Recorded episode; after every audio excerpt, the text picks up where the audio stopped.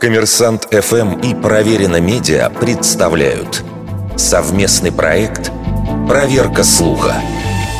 Правда ли, что в Бермудском треугольнике пропадает больше судов, чем в любой другой точке планеты?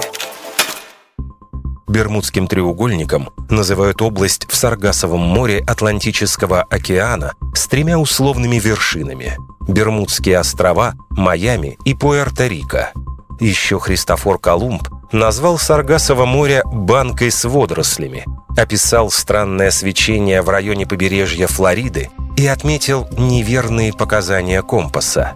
А словосочетание «бермудский треугольник» придумал в середине 60-х годов прошлого века американский писатель Винсент Гаддис, дав ему характеристику «смертоносный». Со времен Первой мировой войны в районе Бермудского треугольника действительно нередко бесследно исчезали суда – в те времена это можно было объяснить трудностью навигации.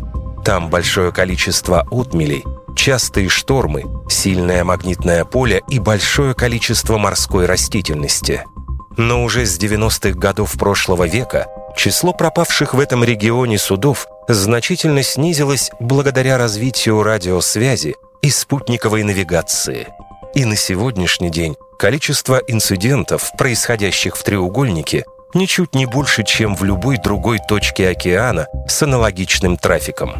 Статистика подтверждает это. Согласно исследованию, опубликованному Всемирным фондом дикой природы в 2013 году, Саргасово море не попадает в рейтинг морей с самым большим количеством кораблекрушений.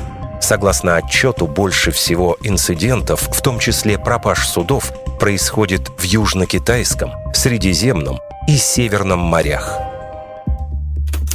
Вердикт. Это неправда.